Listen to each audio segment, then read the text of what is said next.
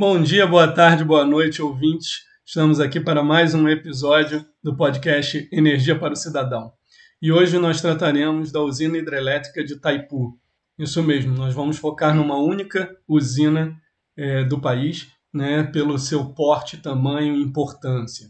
Mas grande parte do que eu quero trazer para vocês hoje aqui é mostrar que a importância dela é, não é apenas é, energética, não é apenas a energia que ela gerou esse tempo todo, a importância dela é, perante todo o país, mas isso é uma visão, eu acho que um pouco simplória, é isso que a gente vai mostrar aqui hoje, de olhar a, a, usina de Itaipu apenas do ponto de vista da energia que ela produz ou da tarifa que, que, que essa energia é gerada. Ela foi uma obra monumental, uma, um marco da engenharia civil hidráulica, né, tendo sido a época maior hidrelétrica no mundo por muito tempo, né, até, até este século. Né, ela continuou sendo a maior hidrelétrica do mundo. Então, tem um contexto é, importante geopolítico que a gente vai apresentar hoje aqui para vocês.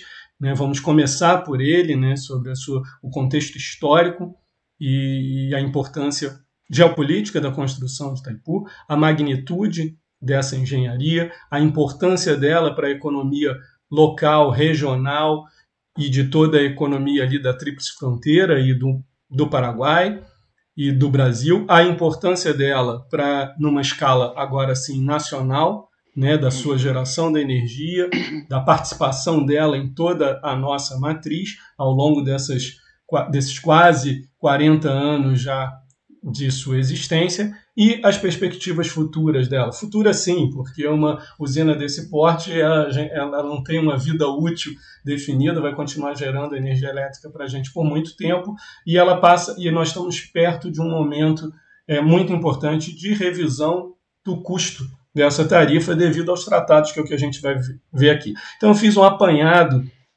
né, de tudo que a gente vai abordar hoje no episódio até o fim dele e fica marcado aqui o tempo para quem quiser ir atrás de alguma informação específica, é só saltar.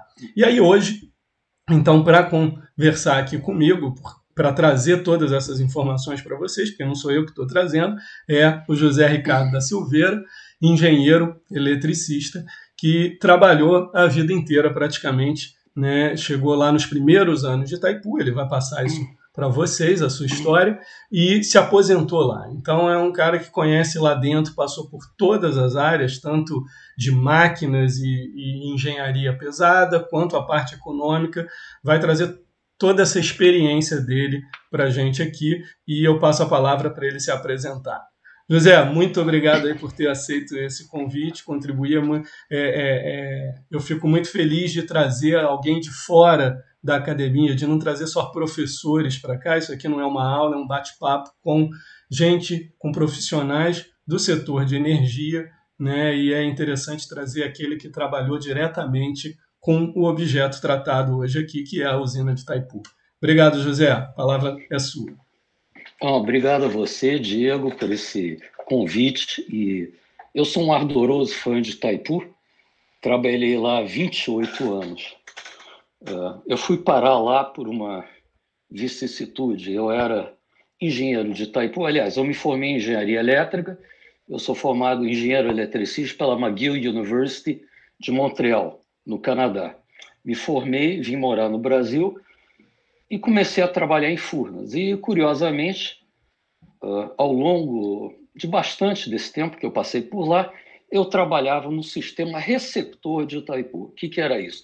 Nós estávamos preparando as condições do sistema elétrico de Furnas para trabalhar em conjunto com a usina de Itaipu, que era um mega empreendimento, né? E ela trazia várias tecnologias novas, principalmente o elo de corrente contínua. Nós vamos falar um pouquinho sobre isso. Por que, que Itaipu foi parar com corrente contínua, né? Como é que isso foi acontecer com a usina de Itaipu, né? Então nós estávamos preparando o sistema receptor, eu estava lá, nem pensava em ir para Itaipu. Imagina, eu ia morar lá no meio do mato, sair daqui do meu Rio de Janeiro, de Botafogo, para ir para lá. Mas acabei indo. Bom, cheguei lá em 1984 e comecei a trabalhar na área de manutenção, comissionamento de equipamentos, depois passei para a operação, eu fiquei lá muitos anos, trabalhei na assessoria da, da diretoria, uh, que via toda essa interligação, essa operação interligada com o sistema, né? os contatos eram de alto nível, com as diretorias da Eletrobras, Furnas e Eletrosul, e a ANDE do lado do Paraguai, depois fui trabalhar no gabinete do diretor por algum tempo, assumi a assessoria de planejamento e coordenação da diretoria técnica durante 10 anos, que além de ver questão de orçamento, ela se preocupava com a venda de energia de Itaipu, né? Então a gente cuidava disso. Depois passei a trabalhar na parte de planejamento corporativo, meus últimos anos lá, né? Foi uma jornada assim muito agradável. Não esperava isso fui para ficar três anos, acabei ficando 28. Nossa! Passei um pouco do tempo. É, por Bom, causa dessa trajetória toda que eu acho que você é uma enorme contribuição aqui ao meu projeto, ao meu canal, ao podcast.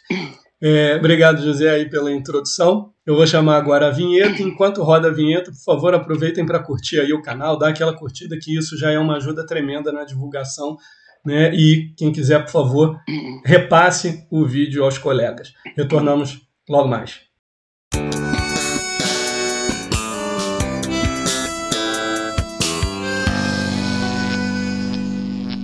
Vamos então agora dar início é, ao bate-papo em si. Vamos voltar no tempo, né? Vamos lá para antes mesmo de você ter chegado a Itaipu, né? É, o tratado de Itaipu, o tratado que dá início né, a, a, ao projeto de Itaipu, ele data de 1973. Né? Em 1974 é, é criada a Itaipu Nacional, que é quem gere a, a usina até hoje, a gente vai falar especificamente sobre isso já já, e começam as obras em 1975, né? e a primeira usina a entrar em operação é, ocorre em 1984 né, que começa a operar a primeira turbomáquina dela, a primeira geração. Então, antes de chegarmos ali na, na, na, na operação da máquina, na geração dessa energia, o que, que é o tratado ali de Itaipu? É aqui que eu queria trazer já para nossos ouvintes a imensa importância no contexto político da época e num contexto de conflito em torno daquela fronteira. Né? Havia uma indefinição né, sobre é, até onde iria o território brasileiro, até onde seria o paraguaio, em função ali das margens de diferentes rios e afluentes, havia um, era um território de disputa ali, disputa que realmente esteve envolvida em guerra e esteve né, e estava numa nuvem de uma ameaça de futuros conflitos. Né? E Itaipu, o Tratado de Itaipu e a usina de Itaipu, ela é usada né, como um, um, um, uma solução para esse problema. Olha, vamos fazer um empreendimento aqui nesse território que a gente disputa, a gente inunda parte dele, essa, essa delimitação da fronteira fica inundada e a gente passa a dividir esse espaço, esse empreendimento em conjunto foi isso que aconteceu? Assim, ela realmente ela deu fim a esse conflito? É, o, isso é um conflito de longa data, né? Ele vem da época da colonização, né? A gente lembra aquele famoso Tratado de Tordesilhas, que o Papa arbitrou uma linha divisória do mundo entre Portugal e Espanha. Lógico que os ingleses não foram consultados a respeito, né? nem os franceses, mas arbitrou essa linha e os portugueses ficavam com a costa aqui da América do Sul e os espanhóis pegavam todo o resto. Mas o que, que aconteceu? Os espanhóis se concentraram na costa oeste, por quê? Era da costa do Pacífico, porque lá estavam as minas de ouro de Potosí, na, na Bolívia, e a incrível riqueza do Império Inca, né, que ocupou toda a América do Sul. O, lado oeste da América do Sul começou na Colômbia e se estendeu é, praticamente até o Chile, a, a influência dele. Né? Então, foi uma coisa assim formidável. E os espanhóis encontraram o filão deles lá e era lá que eles se concentravam. Lógico, eles tinham uma colônia em Assunção, que é muito antiga, a fundação de Assunção, acho que é do início do século XVI. Tem Buenos Aires, que acredito que tenha sido posterior, né? E essa ficou uma área muito delimitada, esse miolo, esse centro da, da América do Sul, né? E esse heartland, como fala em inglês, coração. E, o que, que aconteceu? Do lado, os portugueses criaram as bandeiras e cada vez eles entravam mais fundo no território, desocupado somente por, pelos nativos, né, os brasileiros originais, os indígenas, e se aprofundavam buscando explorar e, e, e claro, essa horrível busca de escravos. Né? E cada vez foram se aprofundando mais. E, e, no frigir dos ovos, quando chegou a época do Império, aquela, aquela área não estava muito de, bem definida. Né? Aquela parte do Brasil era praticamente inacessível para nós brasileiros. E as pessoas que queriam ir para lá, eu acho que isso até perdurou talvez até o início do século XX, tinham que ir a Buenos Aires de navio, depois subir o Rio Paraná para chegar até aquelas bandas onde estão hoje em dia Foz do Iguaçu e e as próprias cataratas. Né? Então era uma, uma região muito isolada uh, da fronteira. Né? E sempre teve um litígio. Bom, ne, teve vários movimentos de busca de tratado e que nunca resultaram em nada, né? Entre o Império Brasileiro e depois os, os nossos vizinhos. Na época, o Brasil estava acertando as fronteiras né? com o Barão do Rio Branco, mas aquela fronteira permanecia é sempre em litígio, em conflito. Bom, até que teve a, a Guerra do Paraguai, que, é, na realidade os paraguaios são da Guerra da Tríplice Aliança, né?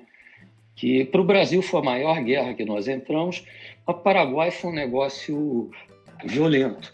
Eu acho que é importante explicar, porque muito do sentimento paraguaio sobre Itaipu está calcado nessa, nessa história. O Paraguai lutou até o fim, e eles parece que eles perderam 80% da população de homens acima de 14 anos. Foi um negócio horroroso. Né? Eles lutaram até o fim, o Solano Lopes não se prendeu, ele morreu em Cerro Corá, depois de, depois de Assunção está, está ocupada. E, bom, foi um horror. Em cima disso se firmou um tratado de paz, né? que definiu fronteiras. E, e, o Brasil teve um papel muito importante nisso, porque a ideia da Argentina era extinguir o Paraguai, era ocupar o Paraguai e dividir o território entre Brasil e Argentina. O Brasil se firmou como fiador da existência do Paraguai até para garantir um tampão com a Argentina, um Estado tampão com a Argentina. Né? Então fomos fiadores dessa independência. Mas ficou sempre uma diferença de fronteira ela ficou estabelecida na, na área de sete quedas. Bom, o, o que diz o tratado, assim, de uma forma assim bem, uh, digamos, uh, simples, né? É que nós chegamos até a primeira Salto Grande de Sete Quedas e ali se puxa uma linha a oeste até a Serra de Maracaju e você segue o cume dessa serra até chegar ao Rio Apa, se não me engano. Isso já é Mato Grosso do Sul. O que é hoje Mato Grosso do Sul, na época era o estado de Mato Grosso. Bom, na hora que foram colocar os marcos de fronteira, descobriram que havia dois ramais da serra. O ramal norte e o ramal sul, né, o setentrional. O Brasil acreditava que a linha de fronteira passava no ramal setentrional. Aí todos os saltos, aliás, perdão, no ramal sul. Aí todas as cataratas estariam do lado brasileiro não do lado paraguaio. Os paraguaios não, que isso passava no ramal norte. E, na realidade, é um pedaço de território muito pequeno, né? Mas as soberanias são feitas dessa forma, né? Uh, essas coisas são levadas a sério e ninguém abre mão de nenhum pedaço de território que acredita ser seu direito. E essa coisa foi mais ou menos sendo, a palavra seria empurrada com a barriga, ao longo dos anos e do século XX. A, reunião, a, a região era muito isolada. Mas o que, que aconteceu no, no século XX? Né? Uh, se descobriu o potencial hidrelétrico dessa região. Curiosamente, o primeiro estudo que foi pedido para fazer nessa época foi em 1953, foi da Companhia de Eletricidade do Rio e de São Paulo. Nem sei se era a Light na época, né? E eles fizeram identificaram um potencial de fazer um aproveitamento uh, naquele lugar, já em 53, né? E quando seja, se 20 anos a antes de chegar a surgir o tratado, né? É, 23 anos. É, 20 anos, é isso, exatamente. Né? 20 anos antes. E os paraguaios se insurgiram, porque, evidentemente, o Brasil pretendia. Todos esses estudos era construir uma usina. No, no território que entendíamos como brasileiro, né? Mas o potencial era das quedas. Se as quedas fossem deles, o potencial era deles. Se as quedas fossem nossas, o potencial era nosso. Né? É, a gente arbitrando né? aí, né? A fronteira é totalmente uma arbitragem nossa, né? Humana. É, e a gente faria um desvio de um rio, rio contíguo, né? Uh, tiraria ele de curso para jogar ele na frente, para construir construir usina. Isso criou uma revolta tremenda no Paraguai, né? especialmente quando saiu o famoso projeto do engenheiro Marcondes Ferraz, que foi encomendado na época do João Goulart pelo governo para ver o potencial. E ele previa construir uma usina em território meramente, puramente brasileiro, mas ia ter que fazer um desvio do rio nas águas internacionais do rio de vários quilômetros, né? Que afetaria, consequentemente, as populações a seguir, né? O seu uso hídrico de, de, para diversos é. fins. Né? Exatamente. E, e, isso era um problema terrível, do ponto de vista dos paraguaios. Eles acreditavam que aquele rio era, era tanto deles quanto nosso. Né? E nós víamos que aquele trecho não é só nosso. Então isso criou um problema sério. Uh, digamos, houve movimento militar no Paraguai, né? E os militares eles ficaram muito incomodados com isso e teve vários movimentos. Havia até um pedaço de terra no, no, na margem oeste do Paraguai e havia um destacamento brasileiro lá, né? Havia uma pequena construção, galpões, é o tal de Porto Renato. E aí o que, que aconteceu? No meio desse tumulto todo, um destacamento brasileiro entrou lá, ocupou e só a bandeira. Quanto tinha uma, era uma vila assim sem uh, maiores uh, identificações de origem, não havia problema. No momento que se só a bandeira lá, se cri, criou outro conflito lá dentro. Né? Nessa época nós já estávamos com o governo militar aqui, ou, ou a ditadura, que foi a partir de 1964, e, e, a situação ficou complicada com o Paraguai. Né? Foram mandadas várias missões para negociar com o Paraguai. Uma foi em 1966, e dessa missão, dessa conversa, é que se chegou a um acordo, né? Para aproveitar aquilo de forma conjunta e se assinou o que viria a ser o precursor do Tratado de Itaipu. São as atas do Iguaçu, que foram assinadas na cidade em Foz do Iguaçu e na cidade paraguaia, na época que era Porto Presidente Stroessner. Hoje em dia é a Cidade del Este. Bom, então naquela época se assinou aquela uh, digamos, aquela ata do Iguaçu, que já previa um desenvolvimento conjunto, e aquela ata ela já sentava, uh, digamos, as principais pontos do Tratado de Itaipu. Seria algo que pertenceria em condomínio aos dois países, que não criaria variação de fronteira, né? porque se imaginava que empreendimento ocuparia um e outro lugar. Então, que a energia seria a é, energia seria de propriedade dos dois países, sendo facultado e obrigado ao um dos países comprar a parcela de energia que não fosse consumida pelo outro país, né? Então, claramente, você tinha 50% de energia, só consumia 10, o outro país é, você tinha que vender e o outro tinha que comprar aquela parte da energia. Isso viabilizaria o empreendimento, né? Isso foi em 1966. E, e, e foi é, e evidentemente a gente muito maior e uma população muito maior, né, seria essa energia a gente consumido do Paraguai, né, seria uma garantia de não desperdiçar a produção, né, e de gerar receita para o outro, para outra nação, né. É, sem dúvida. O que, o que também estava acontecendo na época era todo o movimento diplomático internacional porque o Paraguai ele se sentia violentado em seus direitos, né? O Brasil não se recusava a discutir a questão de fronteira. Do ponto brasileiro, o Tratado de Assunção era claro, não havia divergência de fronteira. Então, esse é um problema inexistente do lado brasileiro. Né? Do lado do Paraguai, ia. Existia esse problema. E o Paraguai começou a se movimentar no âmbito internacional.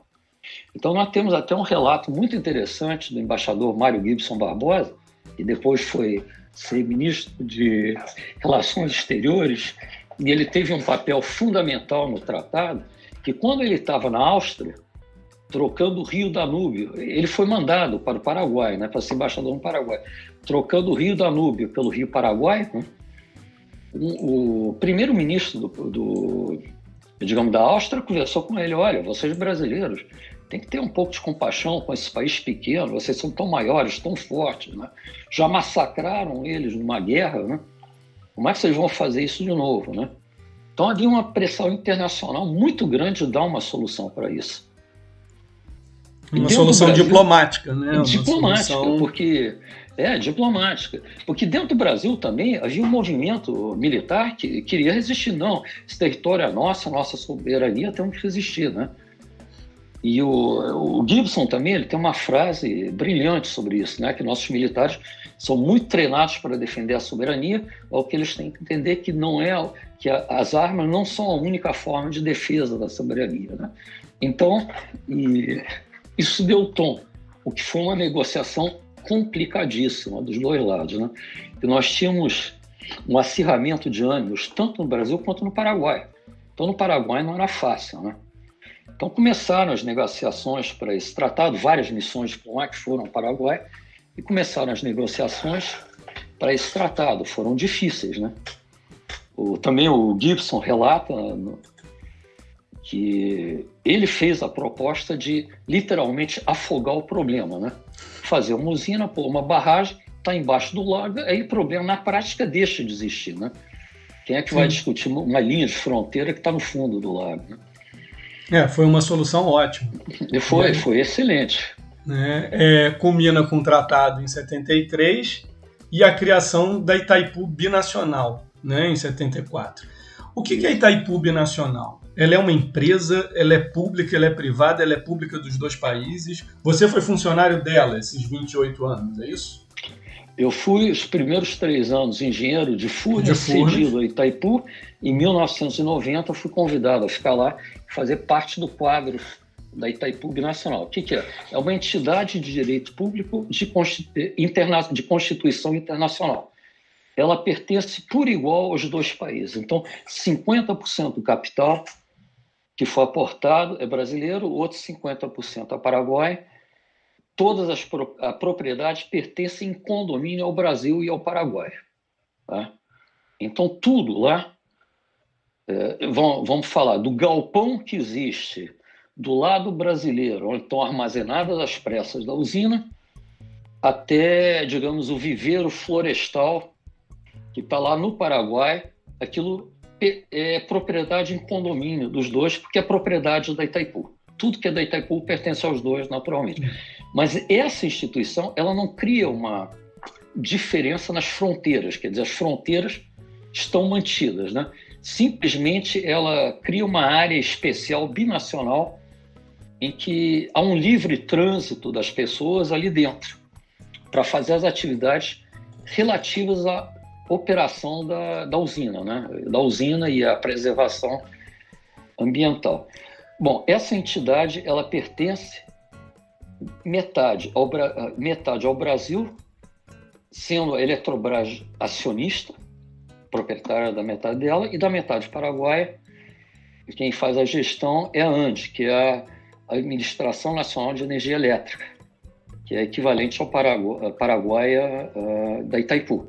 Então, essas duas empresas são proprietárias da Itaipu e elas estão representadas no Conselho de Administração, elas ditam as ordens, e com outros claro, representantes do governo. Temos pessoal que é do Ministério de Relações Exteriores, de ambos os países, uh, pessoal da Secretaria da Fazenda, nós tivemos o ministro da Fazenda por algum tempo sendo representante, o ministro de Minas e Energia, normalmente, ele faz parte do Conselho de Itaipu, é, um, é, é uma conselho de alto nível, né? E o quadro de funcionários também envolve gente dos dois países, mas ele tem uma obrigatoriedade desse quadro ser 50% também, Assim como a é. empresa é. e o capital ou não? Como é que funciona isso? É, eu, é, essa é uma obrigatoriedade que se digamos, que se estabeleceu, né? ter meio a meio o quadro de funcionários da Itaipu. Hoje em dia são 2.800 empregados, 1.350 são Brasil, um número um pouquinho maior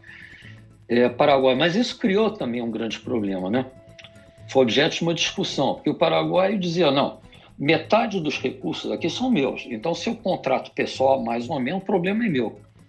Né? Hum. Você contrata o que você quiser com, com a parcela do dinheiro e eu contrato quem eu quiser. Mas houve um acordo e se chegou uma paridade bem exata. Sendo importante dizer que nas áreas de produção a paridade é absoluta. Brasileiros e paraguaios trabalham juntos, sentados lado a lado, digamos, nas mesmas instalações, estejam elas do lado brasileiro, estejam elas do lado paraguai. As gerências estão escalonadas, tem brasileiros e paraguaios em todos os níveis, né? E só tem um, e se responde um ao outro, né?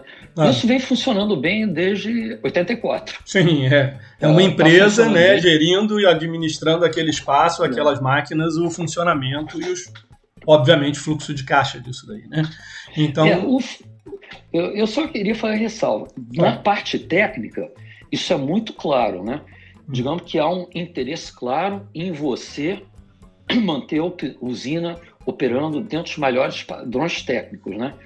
Quer dizer, há uma coincidência de interesse. Mas nas outras diretores isso não está claro.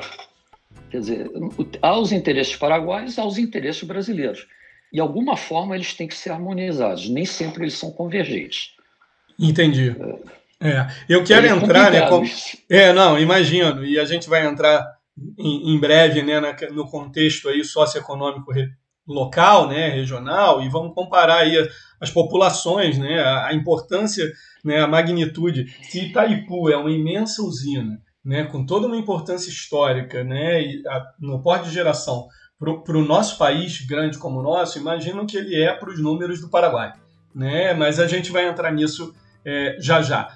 Agora, como a gente está falando de uma região de tríplice fronteira, ainda ficando na questão mais geopolítica e espaço, onde é que entra ou não entrou em momento nenhum a Argentina na, na, discussão? Houve um debate disso ser, ao invés de binacional, de ser trinacional?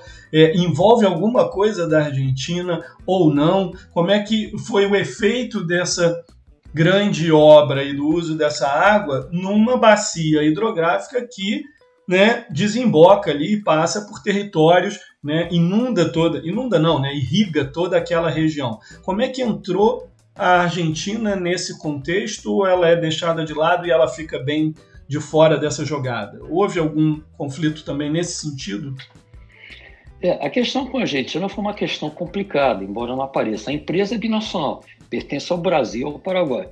Porém, o Rio Paraná é, é um rio que ele é um rio de fronteira contígua né, com, com, com o Paraguai, e depois ele atravessa e entra em território argentino. Aí ele faz a fronteira por um bom espaço entre a Argentina e o Paraguai. Né? Ele faz fronteira Brasil-Paraguai, ele faz a curva, quer dizer, essa curva é, é a foz do Rio Iguaçu, jusante da usina de Itaipu, né? o Rio Iguaçu, onde tem aquelas cataratas maravilhosas. Que é a região da Tríplice Fronteira. Da Tríplice Fronteira.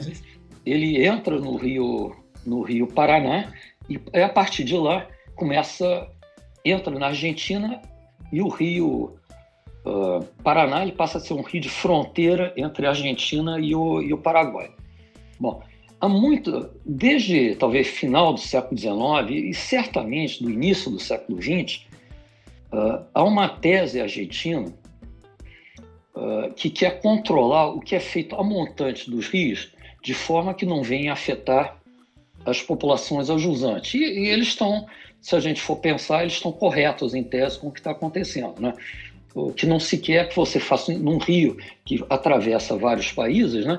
você não faça uma obra no, no rio, numa parte a montante do rio, que vai reduzir e afetar substancialmente as condições de navegabilidade, de biodiversidade, de regime de cheias do rio em outro país, né? Então esse é um problema muito sério.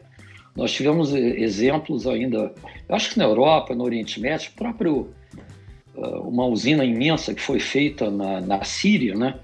Que praticamente secou a jusante o que ia para o Iraque.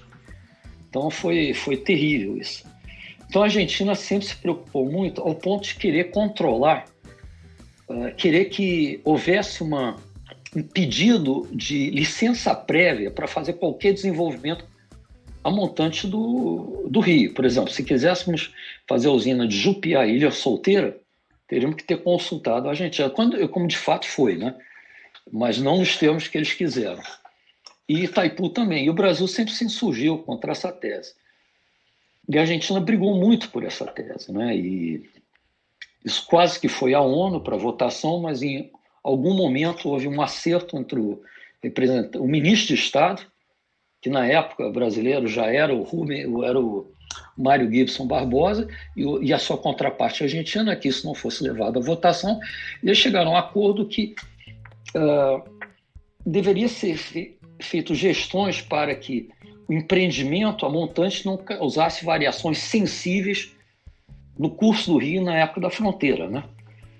E, essa variação sensível seria mais ou menos você preservar, o, na medida do possível, o regime do rio anterior à construção do aproveitamento, que foi muito fácil de fazer em Jupiá e Solteiro. No enchimento desses reservatórios, os argentinos reclamaram muito, Aí o Brasil convidou os técnicos argentinos para ver o que estava sendo feito e participou, que garantiria na fronteira com, com a Argentina, Brasil, Argentina, Paraguai, na tríplice fronteira, uma vazão no rio. Para que, como que faria isso? Controlando descarga de outras usinas que tem na bacia do Paraná, que já estavam postas, e as usinas na bacia do Iguaçu. Né? Então, na época do enchimento de Ilha Solteira de Jupiá, você poderia manter garantir um fluxo, uma descarga, uma vazão naquela área, né? Bom, e isso aí ficou muito difícil. Enquanto esse debate existia, né, é, Itaipu estava sendo construída, né? Foi assinado o tratado, em 1975 foram assinadas as obras. Então, Itaipu era um fato consumado, quisesse a Argentina ou não. Mas mesmo dentro da Argentina tinha um movimento uh, muito violento contra Itaipu. Uh, havia um governo militar na Argentina, um governo militar no Brasil, eles não se entendiam. Né? De novo, e... era um momento de, de tensão, mas aí já não era prévio, né? já era durante algo que, como você disse, é uma realidade, já está em construção. Está né? em construção. Eu quero alguma garantia de que isso não vai me afetar, né? A postura né, argentina. É, e, e, você pode perguntar na hora, o que, que o Paraguai estava fazendo nisso? O Paraguai estava quietinho, porque o Paraguai, ele em 1900 e, acho que foi em 1930 ou há muito tempo atrás, ele já tinha assinado um acordo com a Argentina para construir no Rio Paraná, mais ou menos 200 quilômetros rio abaixo de Itaipu, eh, da fronteira, uma usina, que é a, a, a já existente usina de Gaciretá. Não tinha saído nada até aquela hora, né? E queriam ainda fazer uma usina mais amontante, que era a usina de Corpos. Então o Paraguai estava quieto, ele não queria pegar lado nenhum de uma briga, porque ele queria pegar Itaipu e queria as outras duas usinas que, que, com, com a Argentina, né? de Gaciretá, que já havia um acordo, e a de Corpos, que até hoje ainda não tem um acordo, mas está prevista em algum momento. Então ela estava ali quieto, vendo o que, que ia acontecer e deixando os dois discutirem, né? E, e, o Paraguai sempre fez muito disso, né? Ele soube, e isso é uma coisa que a gente tem que reconhecer do governo Stroessner, foi um regime ditatorial horrível, né? Se instalou em 1935, só saiu em 1989 mas ele soube muito bem tirar benefício dos dois países e trazer isso para o Paraguai, né? Então ele foi muito hábil em manipular ambos os países, tanto a Argentina no uh, caso, então, quanto o Paraguai. É, constru essa construção e esse início da história do Itaipu, ele é, então, um êxito diplomático também por parte do Paraguai, né? Diplomático e econômico, é, né? Isso, é, o Paraguai foi um troço assim extraordinário. É um grande né? empreendimento para aquela nação, né? É, para o Paraguai, se para o Brasil o Itaipu é uma usina considerável e importante, para o Paraguai é algo mais. No Paraguai, ela é praticamente um estado dentro do estado. digamos, a presidência de Itaipu pelo lado paraguaio é mais importante que o ministério. Entendi. É, é o porte, é um pouco do que eu ia entrar aqui, né? Por exemplo, hoje, Foz do Iguaçu né, tem 260 mil habitantes. Né? Porto Iguaçu, que é o, o, o pedaço paraguaio, hoje em dia tem cerca de 100 mil habitantes. Então, o que que eram essa, essa, o que que eram essas duas vilas, talvez, se é que existissem, na década de 70, quando se começa a construção ali de, de, de Itaipu. Né? É, é, então, assim, a população de todo o Paraguai é um pouco maior hoje, são 7 milhões e 100 mil habitantes. Né? Isso é pouco mais do que a cidade do Rio de Janeiro. Não estou falando do estado. O estado do Rio de Janeiro tem 17 é. milhões de habitantes. É. A cidade do Rio de Janeiro, a Grande Rio ali, não chega a 7 milhões. Então toda a população do Paraguai é um pouquinho maior do que a população da cidade do Rio de Janeiro. Então a, a importância econômica de um empreendimento que era a maior usina até bem pouco tempo atrás do mundo, né? Isso é um grande empreendimento de engenharia é, muito gera muito emprego e gera né, divisas ali, até porque ele não consumia né, grande parte dessa energia. Né, vamos falar, daqui a pouco nós vamos entrar nos números, né, na quantidade de turbinas. Hoje Itaipu tem 20 turbinas, né, 10 paraguaias, 10 brasileiras, mas o Paraguai consome ali ainda em torno de duas a quatro dessas turbinas e o resto ele, eles exportam para a gente. Como é que é? Aproveita e traz esse contexto da a inauguração ali, a década de 80. Quando ela inaugura em 84, com quantas usinas ela começa a operar ali na década de 80? Como é que era esse contexto local ali, nesse início da indústria, da, da, da usina? Voltando um pouco ao começo, daquela região são três cidades, né? Nós tínhamos Foz do Iguaçu, do lado argentino tem a cidade de Puerto Iguaçu, onde você tem acesso ao lado argentino das cataratas, e, na, e do lado paraguaio, que desde 66 ele está unido pela Ponte da Amizade, outro fruto da Ata das Cataratas, né? É, nós tínhamos a cidade que é Porto Presidente Stroessner, né? E daquelas cidades, na, na realidade, a maior delas era Porto Iguaçu era mais importante, mais relevante no passado, né? E quando veio a usina de Itaipu se instalar lá, e foi um afluxo imenso de pessoas, né? Nós tivemos uma época lá com mais de 40 mil pessoas trabalhando, em ambas as margens, mais de 40 mil trabalhadores. Então veio gente do lado brasileiro, eh, que nós tínhamos, uma, nós tínhamos equipes de barrageiros, como são chamados os operários, que se especializam em trabalhar em usinas, que eles tinham rodado o Brasil todo, construído todas as usinas de São Paulo, usinas de Furnas, usinas da SESC, né? E quando, via, quando veio o grande empreendimento do Itaipu, eles foram para lá, houve um afluxo tremendo de gente, né? E, e, o impacto na região foi tremendo, vendo toda essa gente. Itaipu, ela, na época, ela construiu habitações, hospitais, escolas né, para alojar todas essas pessoas que vinham. Isso foi construído do lado brasileiro e do lado paraguaio dos, igual. Dos dois lados. Porque do mesmo jeito que vieram brasileiros para cá, veio uma quantidade imensa de paraguaios trabalhar lá na usina, que era que outro emprego, que outro trabalho de grande porte existia no Paraguai? Não existia nenhum. E, na realidade, nem hoje existe, né? Um, algo, digamos, da equivalência de Itaipu como lugar para trabalhar.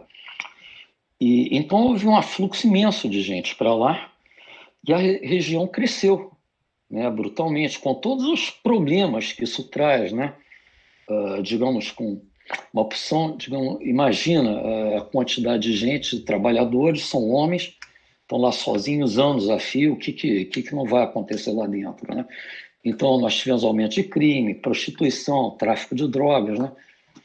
Quer dizer, ele eh, foi, ficou um lugar complicado, perigoso. Um lugar que cresce muito rápido, acaba havendo uma né? certa né? desordem, né? Um, um, gerando uma alta de custos em alguns setores, uma exploração, né? Um, uma especulação imobiliária, um crescimento. É, é, claro que todo esse fluxo de, de, de, dinheiro ali é bom e aqueceu e gerou desenvolvimento, emprego e, e a economia toda local, mas ela traz alguns né, é, percalços nesse meio tempo aí.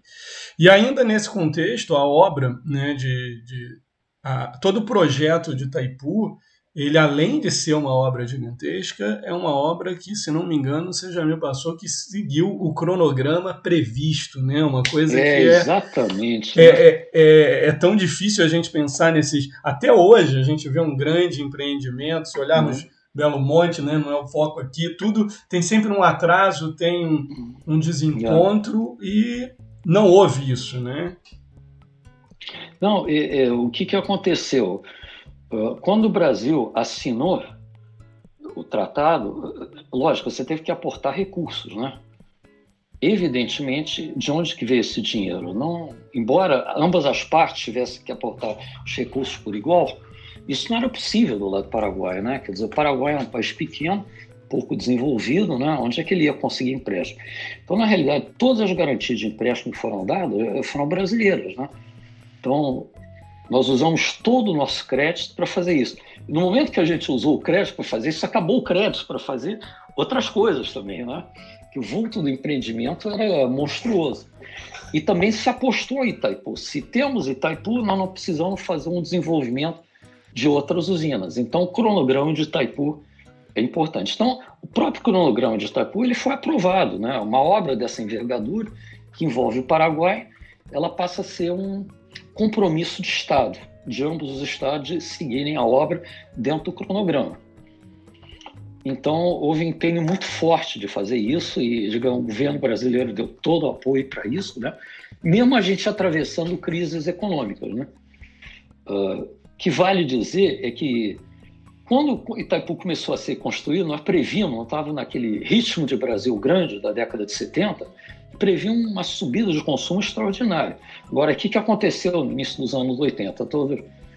Não sei se você viveu isso, mas eu passei por isso, sofri.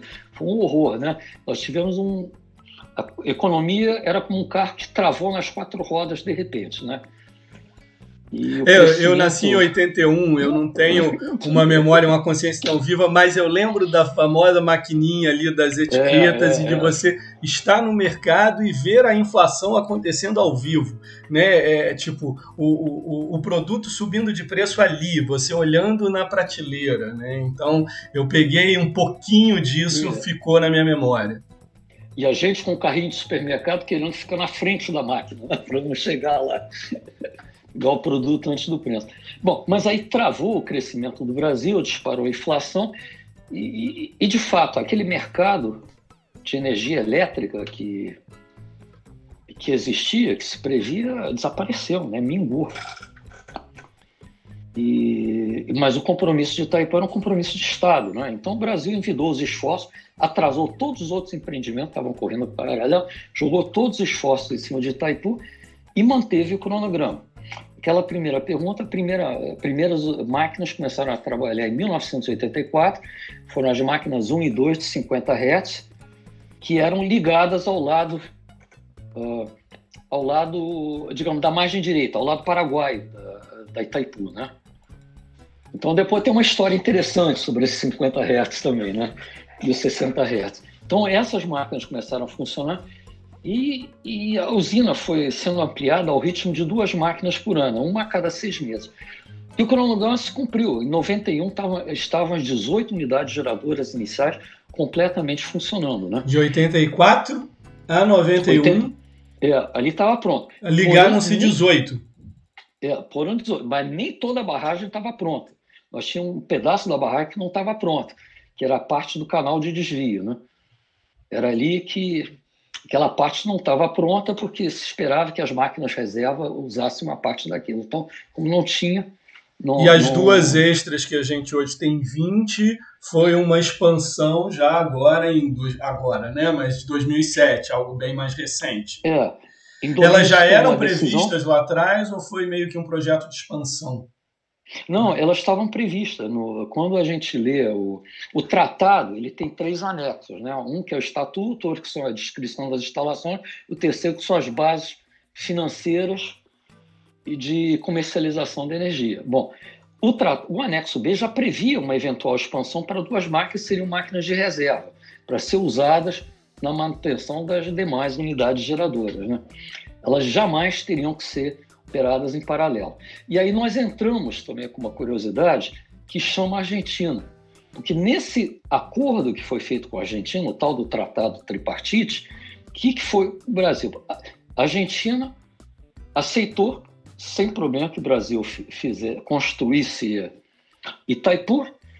A contrapartida é que Itaipu garantiria certos parâmetros de vazão a jusante para não impactar o, digamos, o fluxo no Rio Paraná. Hum. E nada mais justo. Né? Nada mais justo. E, e, isso foi sempre foi muito cuidado, viu? Nós temos história que jogamos água fora em Itaipu para não violar o acordo tripartite. Né? Bom, e a, e a terceira condicionante foi que nunca se opera, que só se operar, só tivesse instalado 18 unidades geradoras e jamais entrasse em operação simultânea mais de 18 unidades geradoras e se mantivesse os parâmetros. Na realidade, se você amarra os parâmetros, você não precisaria operar, uh, quer dizer, amarrar o número de unidades geradoras, né? Bom, mas isso foi uma, foi uma, uma condicionante para a Argentina aceitar uh, ter Itaipu uh, ali ao lado. Então, sim, se decidiu instalar essas máquinas, se conversou com a Argentina, né? O negócio persiste de operação da, limitado, mas eu acho que tem um acordo assim de cavalheiros de não perguntar e, e não responder e manter a vazão no rio nos parâmetros que estão estabelecidos. O que, que eu acho que é uma coisa justa, sob o ponto de vista técnico, né? Entendi, né? Mantido ali o que eu combinei com você, como eu estou ligando qual máquina eu estou, isso é um detalhe Exatamente. que não vem ao caso então, se eu atender o combinado. Né? Exatamente. Né? Então isso é isso isso é feito e Itaipu ela toma muito cuidado na sua operação das máquinas para não melindrar a Argentina, né? Não é. quer problemas com eles. Claro. Agora eu vou aproveitar que a gente está falando das máquinas em si, desse fluxo de água, e começar a entrar na geração de energia. E aqui, para quem acompanha o canal já e tem ouvido e escutado outros episódios, o último que eu lancei né, foi o da crise hídrica. A gente, eu até tratei ali, mas vou repetir para quem não ouviu, é um pouco do que eu vou abordar aqui agora sobre é, dois tipos de energia, dois tipos de usina hidrelétrica. Né? Nós temos a hidrelétrica a fio d'água e a hidrelétrica Sim. de reservatório. Né? O que, que é a hidrelétrica fio d'água? Né? É, é, é, a hidrelétrica que opera com o fluxo do rio. Né? Pensa uma, uma pequena roda d'água num córrego, né? que a água está ali batendo na roda de baixo e está rodando aquilo ali. Se o rio baixar um pouquinho, a roda não tem fluxo, ela desliga, o rio sobe muito, movimenta bastante aquela roda. Ou seja, é o fluxo, é similar à geração eólica. Eu tenho vento, o aerogerador roda, eu estou com menos vento, ou sem vento, o, o aerogerador para. E eu tenho a de reservatório, onde eu crio né, uma, uma grande piscina, uma enorme piscina, com uma diferença de altura grande né, do, do, do, do, reservatório lá em cima, com as máquinas ali embaixo, eu tenho uma queda d'água, é como se fosse uma cachoeira represada, e eu ligo aquela cachoeira dentro de uma máquina e opero na de reservatório. A usina de Itaipu, né, a gente está falando aqui, já repeti algumas vezes que é, foi por muitos anos, por algumas décadas, a maior usina hidrelétrica do mundo.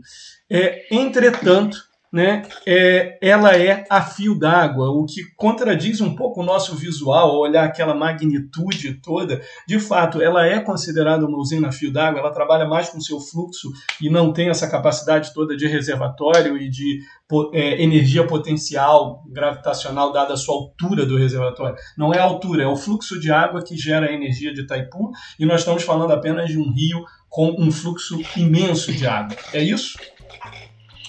Bom, é, é, é, isso, né? O, nós temos o reservatório de Itaipu, se você for olhar em números absolutos, é imenso, são 1.350 quilômetros quadrados de, de superfície, né? É muito grande. O brasileiro gosta do número em campos de futebol, mas eu não faço a é, mínima ideia de quantos campos de futebol daria isso. Então, algumas, alguns milhares, provavelmente, né? Vários, aliás. Né? E são 170 quilômetros de extensão. Também não sei quanto é isso em campos de futebol, né? mas é muito.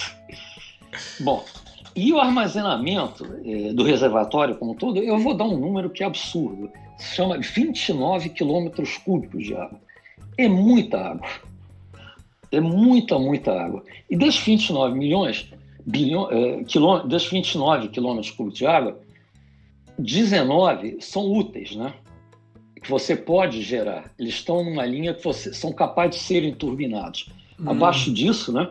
Tem a tomada de água da usina, né? Se você está abaixo da água, se você chega abaixo da parte superior da tomada de água, um pouco próximo, acabou, você não pode mais gerar. Você começa a criar vórtice, redemoinho, você pode criar danos imensos das turbinas. Bom, claro. então esse volume que é gerável são 29 quilômetros, são 19 quilômetros cúbicos, que é muita água. Bom, apesar dessa água toda, isso é pouco para a usina de Itaipu, né? Ah, na realidade, e, e, nós temos umas restrições, o Itaipu tem essa mania de falar nós, mas não é mais, tem essas restrições, né? De manter o nível de água dentro de certos, o nível do reservatório dentro de certo parâmetro. Porque do lado brasileiro nós enxergamos como usina e nós baixaríamos esse reservatório. Do lado paraguaio, não. A água armazenada é considerada patrimônio nacional. Isso me foi dito uns anos atrás, que eu tive uma disputa muito grande, que eu precisava baixar o nível do reservatório, que nós estávamos em crise elétrica e o lado paraguaio se recusava terminantemente. Então me explicavam, né? como é que você vai? Não é uma questão técnica. Então, quando se entra nessa sentido, né? É uma questão nacional. Então, na realidade, o que acontece? No frigir dos ovos, né?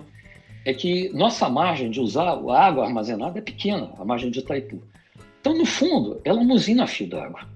Operacionalmente, ela é aquela água que passa por sobre a água. É, isso, são duas camadas de água, uma água parada e uma água que passa por cima que eu isso. posso usar, né?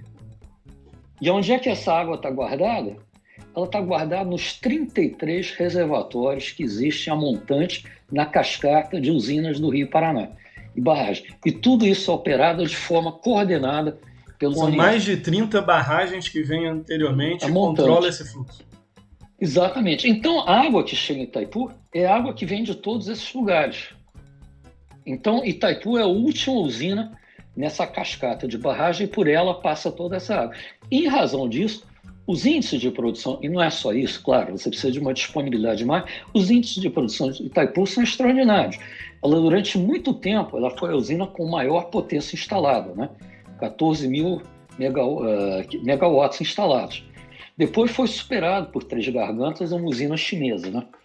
Que, separa, que e, superou em potência, mas que não superou em mas geração. Mas não em produção de energia. Ela veio superar em geração agora. Não... Por agora, eu soube disso. Então, Itaipu chegou a uma produção de 106 terawatt-hora. Eu, eu não saberia dizer quanto é isso na parcela. Isso talvez seja 25% ou 30% do mercado brasileiro. Eu tenho um pouco esses números. Eu tenho um é. pouco esses números. É, que eu acho que assim, o auge dela ali né, foi na década de 90, quando estão as 18 primeiras turbinas prontas e a nossa demanda da época. Né? Então ali ela respondia por mais de 30% de toda a geração hidráulica nossa. É. Né? Só que nessa época, né, na primeira metade da década de 90, né, 90% da nossa geração era hidrelétrica. Então ela era 30 desses 90, ele era quase 30% da energia elétrica de todo o Brasil vinha de Itaipu.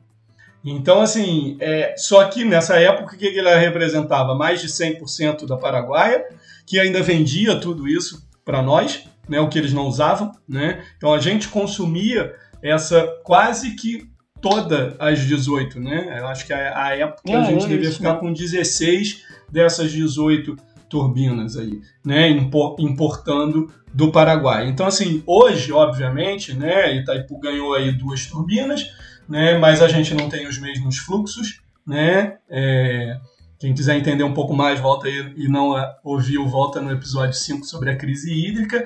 E, obviamente, o Brasil cresceu em demanda elétrica como um todo. Né? E na oferta, a nossa matriz se diversificou.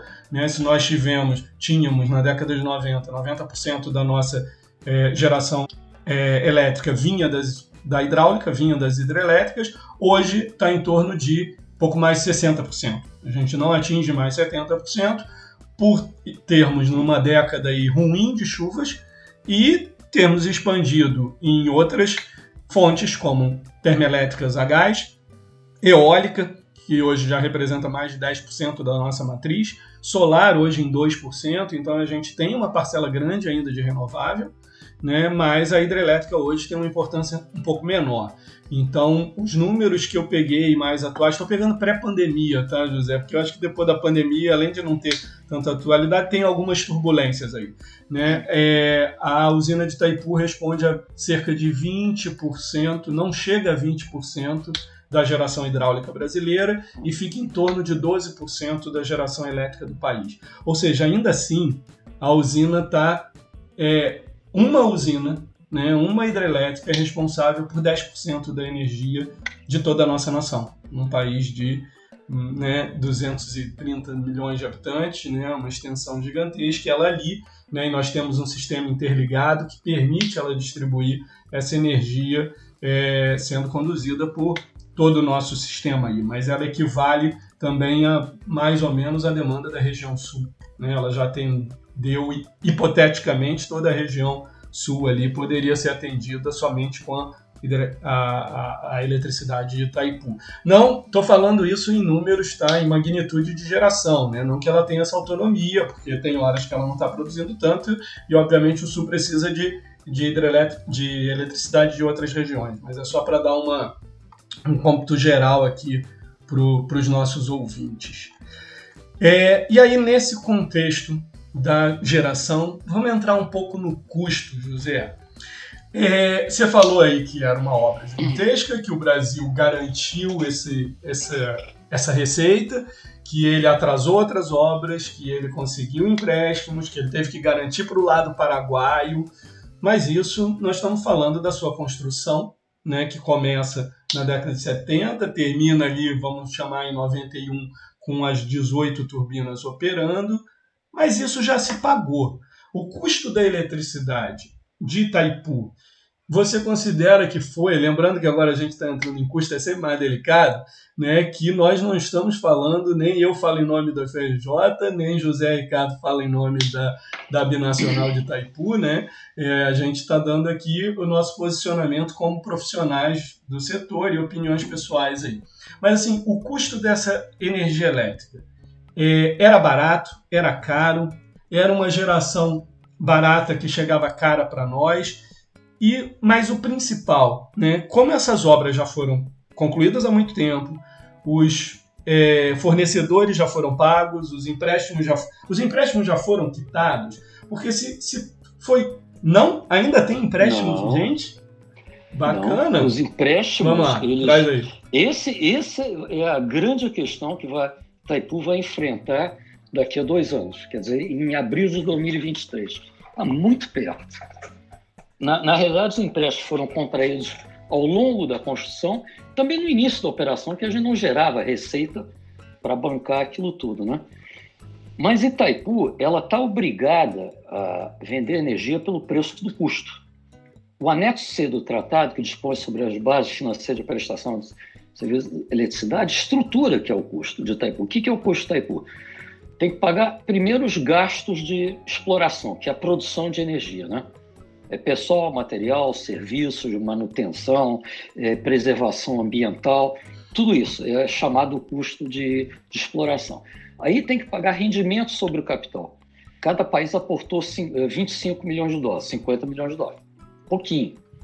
Né? Itaipu só para ter uma dimensão, o faturamento de Itaipu é 3 mil, é 3,4 bilhões de dólares ao ano. Bom, e então 50 milhões de dólares é pouco. Mas aí tem os royalties, que Itaipu paga royalties pela energia gerada, e o valor do royalty, ele é bem generoso. Porque todos esses custos de Itaipu estão dolarizados. Tudo é calculado em dólar e dali transformado em real. Né? Então, é, você vê que a gente sempre está sujeito, nós consumidores, à flutuação do dólar, que vai impactar a tarifa de Itaipu. Bom, então, você paga os royalties é, pela energia gerada, que vai pros, vai, vão para os estados. No Brasil, ele é distribuído para os estados e para os municípios. No Paraguai, vai para o governo central. É muito dinheiro. Eu acho que são 200 e a parcela paraguaia, eu acho que são 200 e tantos milhões de dólares. Eu tenho até um número aqui, mas é, é deixa eu ver aqui, pelo, menos a ordem de grandeza, né? São então 200 milhões de dólares para cada lado, né? 400 total.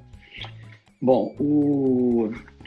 aí nós temos o rendimento sobre capital, que eu já falei, se paga uma mesada Angel e Eletrobras pelas despesas que elas têm em nos administrar. Angel e Eletrobras adoram esse dinheiro, né, porque é um valor considerável. Para ter uma ideia, em 2020 foram 16 milhões de dólares para cada um. E aí nós chegamos à despesa principal, que é juros e amortização. Em 2020, o principal não é o custo de operação, juros e não, amortização ainda configuram. É 60, mais de 60% do custo de serviço de Itaipu. Que, e, bom, você estrutura tudo isso, você tem a tarifa, mas claro. o componente que mais pesa, 60% desse componente, é a amortização de empréstimos, os encargos financeiros. Então, em 2020, isso foi mais de 2 bilhões de dólares. E foram, tinham que ser amortizados, de um faturamento de 3,3, né? Nossa, então assim. Bom, então, os números são esses. Ou seja, então, o que a gente é paga. Em cima disso. O que a gente paga da eletricidade de Itaipu hoje ainda é mais de 60% né, é, para pagar empréstimos e custos, custos financeiros, né? O setor é, financeiro, bancário, etc. E né, eu já falei, inclusive falei disso no meu canal do Instagram, quem não segue ainda procura lá, professor Malagueta. É, eu trouxe uma vez uma, eu fiz uma postagem lá falando sobre esse impacto do, da eletricidade dela ser dolarizada, ou seja, a flutuação cambial interfere no preço que a gente paga, né, em real para a tarifa que vem de lá. Agora, esse custo bancário, financeiro, ele tá para acabar? Porque a partir do momento que eu não tiver mais, né, eu na verdade, né, estamos falando ali, é, Itaipu não tiver mais que bancar o, essa parte financeira, então, há uma perspectiva de despencar o custo da é, tarifa. É, a gente pode dar essa visão otimista e promissora para os nossos ouvintes de que, no caso, mais 10% da eletricidade brasileira que é gerada por Itaipu está prestes a despencar o seu, o seu preço? Ou, ou, ou, ou eu estou sendo. estou me antecipando aqui comemorando antes? Olha, Diego, os documentos oficiais dizem que isso tem que ser feito. Tem que cortar 60%. Agora, qual vai ser o acerto que os governos vão chegar, o Brasil e o Paraguai, não sei. Então, tem uma negociação ali no, ali no meio. Quanto a essa amortização de empréstimo, está dolarizado e são ônus para o consumidor. Mas quem é o detentor desses empréstimos? Eletrobras e securitizados, que foram securitizados pelo Tesouro Nacional. Então é dinheiro que entra no Tesouro Nacional diretamente. A amortização e juros desse, desse dinheiro. Né? Ele fica no Brasil, não vai para nenhum banco estrangeiro. É, hoje em dia é com o Tesouro. A gente paga, mas não é um, um fluxo de capital né, que, que deixa a nação. Né? Pelo menos não. isso. Ele hum. entra, no, ele sai, são financiadores sai do bolso do consumidor, é, exatamente. Sai do nosso bolso e vai para o governo, né? Vai para o governo federal. Tá. Grande parte, né? É, podemos dizer que menos mal. Agora, então assim, isso está atrelado diretamente ao tratado, né? Você falou daqui a dois anos, tá. então ele está é um intervalo exatamente de é, 50 anos em relação ao tratado. Exatamente. Praticamente Aí... 40 do início da operação da usina. É, começou em 84, é, é isso mesmo. Então, assim, e aí esse tratado vai chegar ao fim e a gente está, então, num momento de total incerteza. Né? Porque o tratado está dizendo claramente e rege todas essas regras até aquela data. A partir dali, é, o Paraguai até então, né, você falou que lá no tratado dizia que quem não consumisse toda a sua parte era obrigado a vender para o outro. Né? Genericamente, mas no caso é o Paraguai obrigado a vender para o Brasil. Ao fim do tratado, daqui a menos de dois anos, né, que é abril de, de 2023, o Paraguai teria a liberdade de não vender, a opção de não vender a, o excedente elétrico dele de Itaipu para nós e tentar vender isso, por exemplo, para a Argentina. Esse mercado existe? É possível isso? Bom, então vamos uma, uma pequena. Já é especulação nossa é, agora, é, né? Estamos falando do futuro, estamos especulando aqui, mas a gente começou dois engenheiros discutindo história, né? É, que nem no meu primeiro episódio aqui, a história da energia. E agora estamos fazendo aqui previsões para o futuro. Mas. Bom, só um pequeno, pequeno hum. ajuste. O que vai ser renegociado não é tratado. Né? O tratado ele é petro, ele não tem prazo de duração. Então nós temos o tratado e três documentos anexos. Esses documentos eles podem ser renegociados e alguns já foram. Por exemplo, o estatuto consta de um anexo ao tratado, foi renegociado, aprovado no Congresso no Brasil, aprovado no Congresso no Paraguai e passou a valer o estatuto, né? Inclusive modificação. Entendi. O, as instalações, o outro anexo diz respeito às instalações de energia, né? Então, se alguma coisa resolver ser modificada lá, se modifica o anexo e, faz, e, e se faz essa modificação. O anexo C são as bases financeiras de prestação do serviço de eletricidade. Essa obrigatoriedade de venda e de compra, ela está no corpo do tratado. Então, ela é pétrea. No mesmo lugar onde a gente encontra a, ah, é a vedação da variação das fronteiras. Então, hum. sempre foi previsto isso.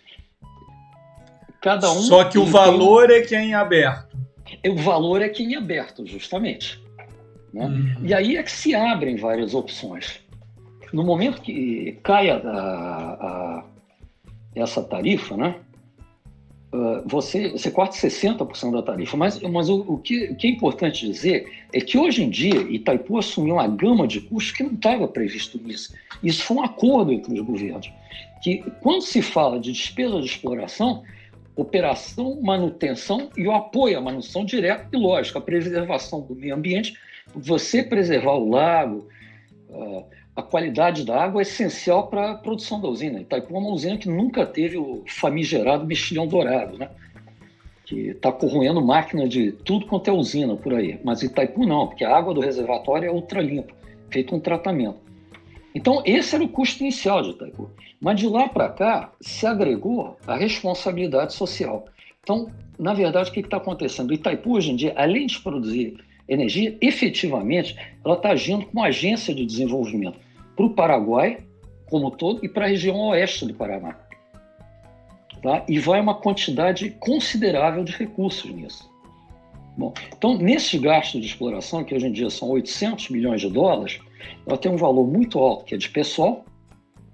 Tá? evidentemente, você tem que pensar que por que uma usina precisa de 3 mil pessoas para funcionar? Né? Esse é, é algo que você tem que pensar seriamente. Nós temos usinas, eu, eu me lembro, um amigo meu foi gerente de projeto na usina de Revelstoke, no Canadá. Usinas são 5 mil megawatts automatizadas. É, porque é outra época, né? Fazia sentido, né? Talvez um corpo técnico maior, né? Quando você começou, né? Ali hoje está tudo muito, cada vez mais instrumentalizado, automatizado, uhum. eletrônico, né? faz sentido você revisar, né? Outra coisa, é proporção de pessoa. São 3 mil empregados. Mil empregados são ligados à área de produção, 2 mil são de fora da área de produção. Se justifica isso do ponto de vista técnico? Técnico não, político não sei. Isso são os conselheiros que têm que ver isso. Mas isso tudo está no custo do serviço de eletricidade, claro. portanto está na tarifa. Claro, né? exatamente. Todos esses benefícios estão todos esses benefícios que nós estamos fazendo, que Itaipu faz no, no oeste do Paraná e faz no Paraguai, além dos royalties, uhum. né, que isso é um valor acima dos royalties, né, eles estão inseridos na tarifa e tem um impacto. Né? Uhum. É lógico, não tem impacto de 60% da dívida, mas 2%, 3%, 4% está lá, né? Em dólar, claro. né? E a reflexão então, que você está levantando aqui é que, obviamente, né, a preservação do ambiente, até para para a saúde tecnológica do empreendimento, né, e obviamente de todo o ecossistema, etc., ele é essencial. Mas será que o custo todo de pessoal se justifica? Né? Será que as outra, os outros empreendimentos de melhoria que foram fundamentais numa época em que ali não tinha nada, né?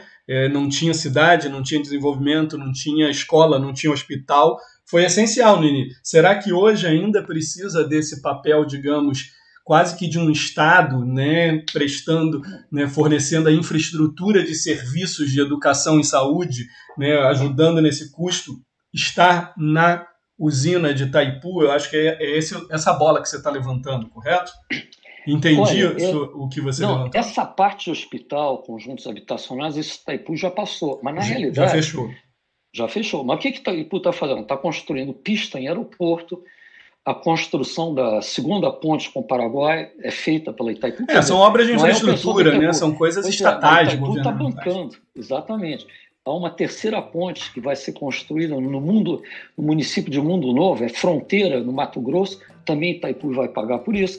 Foram feitas ampliação na estrada entre Cidade del Este e Assunção, isso foi feito por Itaipu, diversas escolas. Bom, os governos disseram que Itaipu tem que ter esse papel social. A reflexão, eu, eu não vou questionar sobre isso, não, o governo decidiu, mas a reflexão que tem que ser feita é se isso vai continuar, né? e nessa escala, porque quem está pagando por isso é o consumidor de energia elétrica. Isso tem impacto no custo da tarifa em tudo, né? Toda a cadeia de suprimento brasileira, de fornecimento do país, ela atrelada, um custo de energia, ela afeta do início da cadeia até a venda no comércio, né? O produto. Então é uma coisa que tem que ser considerada, né? Mas é, isso aí não é só o lado técnico tem que ser visto, né? Não. Você tem um sim. lado diplomático, tem um lado político, né? E foge do eu posso especular, dizer como engenheiro que eu considero certo. Né? Sou um homem do setor elétrico. Eu queria, queria ver Itaipu com a tarifa lá embaixo, no osso, entregando energia ao custo mínimo para o Brasil e para o é, Paraguai. Né? É, essa é a vantagem né, de uma grande usina com uma vida útil de um século, né, aí tranquilo, com, que tem como é, recurso né, um recurso renovável, uma chuva ali, por mais que a gente tenha né, é, momentos de, de, de, crise hídrica, você tem uma renovação desse ciclo de água ali, ou seja, é, os custos já estão abatidos, os custos é, financeiros, né, bancários, empréstimos estão praticamente é, estão prestes a serem abatidos. Por que, que essa tarifa não fica lá embaixo? Não fica no chão, né? não fica no piso de custos. Qual é o custo operacional dela? Eu não tenho custo do insumo, eu não estou pagando aqui o gás natural né, ou um, um, um, né, um recurso fóssil, um carvão, eu não estou queimando nada que eu tenha que gastar um insumo rotineiro, né? Então tem que ser o custo, simplesmente o custo de operação daquilo ali, poderia baixar, né? Poderia ser revisto, mas aí sai do campo só técnico econômico e entra gestão, entra política, entra uma série de, de, de de, outros, de outras áreas aqui, que na verdade também foram que me encantaram quando eu comecei né, a ser um pesquisador, quando eu entrei no meu mestrado na área de energia, né, saí da minha graduação na mecânica e fui para a área de energia, essa interdisciplinaridade, né, que eu acho que está presente aqui nos meus podcasts e porque ela é intrínseca do setor de energia, né? E ela impacta em toda a sociedade, como você acabou de falar. É o custo.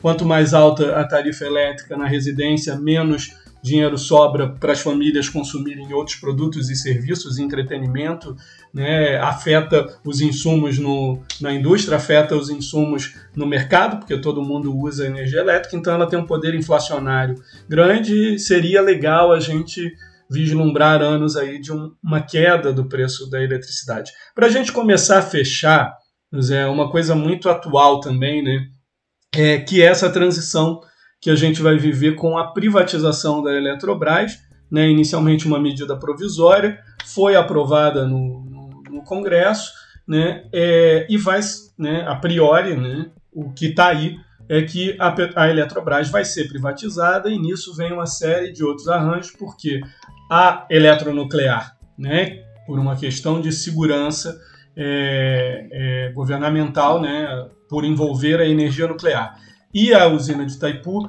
né, são previstas não entrarem nesse pacote. Tem um arranjo aí diferente de que vai ter que ser criada uma nova empresa para gerir essas daí, para não sair no, não ser privatizada junto do pacote da Eletrobras. Você tem alguma opinião aí sobre isso? Já dá para a gente especular o quanto isso pode ser positivo nessa transição e até nessa renovação aí do anexo é, do tratado? Ou ainda é mais nebuloso do que as incertezas sobre a tarifa? Olha, eu, eu vejo isso nebuloso. A parte não, você falou muito bem. Uh, digamos, a, a propriedade ou o controle do governo sobre Itaipu vai ser preservada, porque ela vai ser transferida para uma sucessora da Eletrobras, um órgão de governo, que vai fazer a gestão juntamente com a Eletronuclear. Essa parte eu, eu acho que fica tranquilo. Agora, nós vamos entrar em outro mundo, né? Com, com essa privatização. E uh, eu, sinceramente, não sei quais vão ser as pressões em cima da, da, da Itaipu. Porque até hoje, uh, a situação da Itaipu e da Eletrobras é muito confortável, né? Porque Itaipu gera uma... Uh, porque todo, todo esse valor que eu estou dando de tarifa, né? Você falou custo de eletricidade, eu fiz uma conta rápida aqui, conta de padeiro, né? E está dando 45 dólares o megawatt-hora da, da energia, da garantia de energia, né? Não é, não é o total, não é a média de geração. É, se é caro ou não, eu acho, sei lá, está assim, 200 e tantos reais, quase 300, né? Esse é o número, eu não tenho quais são os números agora, não, não sei mais. Mas, de qualquer jeito, vai, vai ser uma relação complicada. É, com o setor, a gente não sabe como é que as negociações vão se desenvolver, como é que Itaipu vai exercer seu papel de o, o controle da operação, que é importante para a gente até preservar o, a integridade dos geradores nesse novo ambiente, né? vai continuar o ONS, ele vai continuar com essa força. Enquanto tiver, tá ótimo. A Itaipu trabalha dentro do ONS. É, essa, essa é uma das questões, né?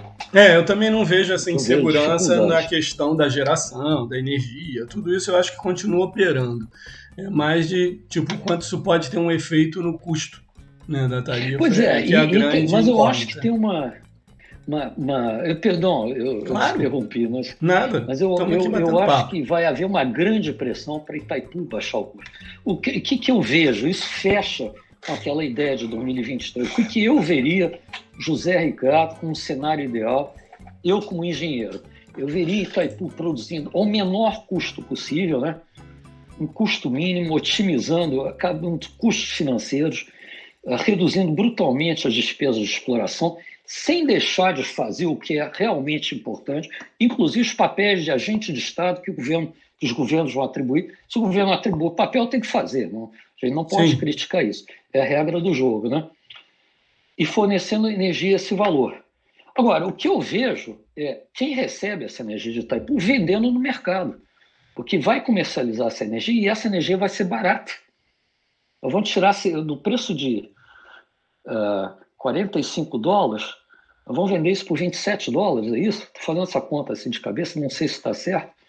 Vai dar uns 27, 26 dólares por, mas será que ele vai chegar a 27 dólares para a gente? Porque pode ter um atravessador não, aproveitando não, é... o mercado né, é, e comprando e revendendo, digamos assim.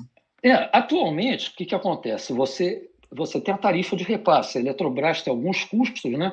custo uhum. financeiro, às vezes tem oscilação de dólar, tudo isso insere aquilo e passa. Mas, basicamente, o que se paga hoje pela energia de Itaipu é a tarifa de Itaipu com um pequeno acréscimo. Né? Sim. A Eletrobras tem que pôr por causa da dolarização da tarifa. Mas eu não sei quanto tempo isso pode se manter. E tem uma vontade muito grande do Paraguai de dizer assim, poxa, por que, que eu não posso vender essa energia a preço de mercado? Por que, que eu tenho que receber só um valor pequeno? Porque, na realidade, o Paraguai repassa ao Brasil aquilo que ela não consome e o Brasil passa um valor pequeno para o Paraguai, não um valor muito grande. Passa o Paraguai. O Paraguai eu acho que o que eles ansiariam, eu se fosse Paraguai, eu brigaria para vender energia de Itaipu no mercado brasileiro diretamente. Entrega para a Eletrobras ou para uma comercializadora instituída uma no Brasil e vende. Uhum. E, e, por outro lado, eu acho que a Eletrobras também tem que pegar e vender essa energia, tem que haver uma competição no mercado, imagino eu, né? E para que até se busque as formas mais eficientes de, de geração de energia, você migre para solar, migre para eólica, porque, afinal de contas, né, nós estamos com uma, nós estamos com uma crise hídrica horrorosa aqui. Sim. Mas será que isso não vai passar a ser o novo normal? Talvez a gente esteja numa situação muito ruim, mas será que nós vamos voltar àquela situação dos anos 80, dos anos não. 90, com abundância de água? Não vai ficar piorado daqui para frente? Acho que ninguém mais acredita ou aposta nisso. É. Né? Pelo menos pois não é. quem entende e se debruça seriamente sobre o setor. Ô José, muito obrigado. Olha, e aqui eu lembro aos nossos, aos nossos ouvintes que eu é, gosto de colocar alguns links na descrição do, do vídeo com algumas fontes importantes aí. Então, muito do que foi falado aqui, eu colocarei alguns links né, por conta própria, indicados pelo Ricardo, para quem quiser se aprofundar um pouco na, mais na pesquisa. Por favor, curtam, é, compartilhem e acompanhem aqui as novas produções aí no canal. Mais uma vez agradeço. É, José, obrigado mais uma vez. É, quero saber se você quer falar mais alguma coisa aí para os nossos ouvintes. Não, eu só quero agradecer por essa oportunidade né, de falar para você e para sua audiência né, sobre Itaipu, que é um tema que me fascina. Acho que é um tema muito importante para o Brasil, embora, entre os muitos que tem, é mais um tema relevante para o Brasil e se está chegando num momento crítico, né, que é 2023. Né? Então, é isso. Obrigado, Diego, por essa oportunidade. Eu que agradeço. Até a próxima, pessoal.